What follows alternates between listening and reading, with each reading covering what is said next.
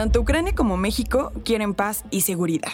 Ese fue el principal argumento del presidente ucraniano Volodymyr Zelensky en un discurso ante algunos integrantes de la Cámara de Diputados. Soy Carolina Lomas y vamos con N Diario, un producto de N Podcast.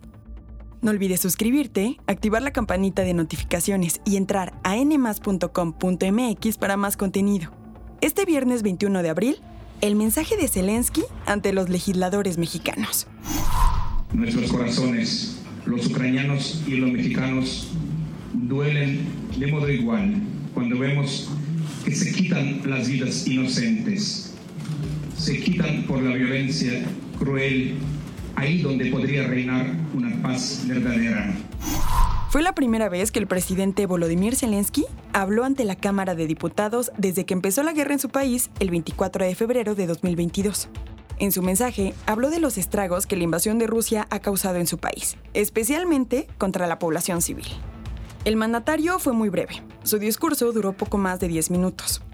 Pero no solo se dedicó a resaltar los horrores de la guerra, también hizo un llamado a México para persuadir a otros países de la región a solidarizarse con Ucrania. Ucrania propuso a la comunidad de América Latina a organizar una cumbre especial y posición de principios globales importantes, la integridad territorial, la paz y respeto entre los pueblos, la soberanía de las naciones.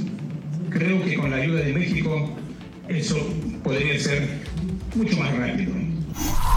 Poco después del discurso, el presidente de la Junta de Coordinación Política, Ignacio Mier Velasco de Morena, dijo que la reunión con el presidente ucraniano no representa la posición consensuada de la Cámara de Diputados. Aclaró que más que un mensaje al Congreso, se trató de un foro donde Zelensky se presentó frente a un grupo de amistad entre algunos legisladores. Cabe destacar que México ha mantenido una postura muy neutral frente al conflicto en Ucrania. Aunque al principio de la guerra hubo una condena de parte del gobierno, en repetidas ocasiones el presidente Andrés Manuel López Obrador ha apelado al principio de no intervención. También ha sido crítico de los países que envían armamento a Ucrania, como Estados Unidos o varias naciones de Europa Occidental.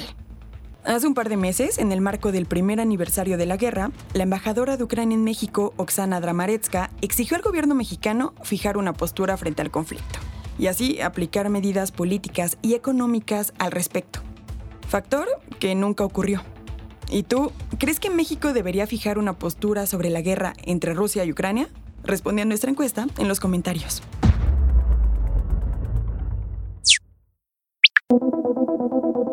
Después de que aplazara unos días su despegue, hoy por fin, Starship, la nave con la que Elon Musk quiere llevar a 100 personas a la Luna y Marte, explotó poco después de despegar de su plataforma de lanzamiento en Boca Chica, Texas.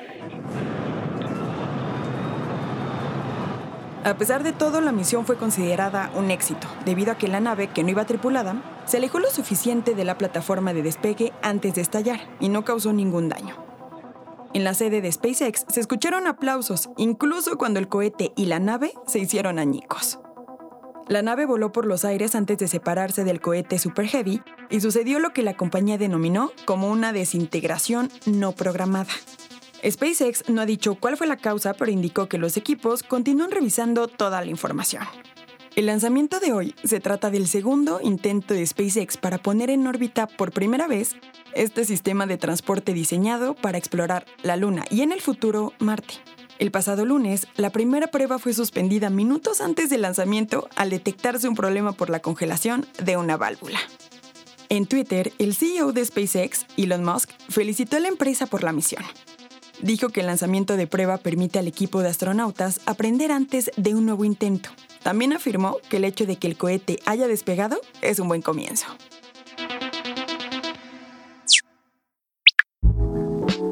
Después de varios meses, el actor Alec Baldwin fue absuelto de los dos cargos de homicidio involuntario presentados en enero tras la muerte de Alina Hutchins, directora de fotografía de la película Rust, en octubre de 2021.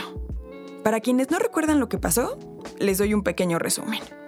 Cuando Baldwin estaba practicando una escena, la cual incluía la manipulación de un arma, él apuntó hacia la cámara y disparó. Solo que en lugar de ser una bala de salva, fue una real provocando la muerte de Alina. En ese momento, la Oficina de Salud y Seguridad de Nuevo México le impuso una multa a la producción de 137 mil dólares, y la familia de la directora culpó a Baldwin de homicidio imprudente. Eso no duró mucho, pues llegó a un acuerdo con el viudo de Alina Hutchins y lo nombró productor ejecutivo. En enero, la Fiscalía de Nuevo México le impuso los cargos que hoy le fueron retirados. El jueves 20 de abril, después de 18 meses del accidente, se reanudó el rodaje del western. Esto fue todo por hoy. Que tengas un excelente viernes. No olvides suscribirte, activar la campanita de notificaciones y visitar nuestra página nmas.com.mx para más contenido. Nos escuchamos en el próximo episodio de N Diario, un producto de N Podcast.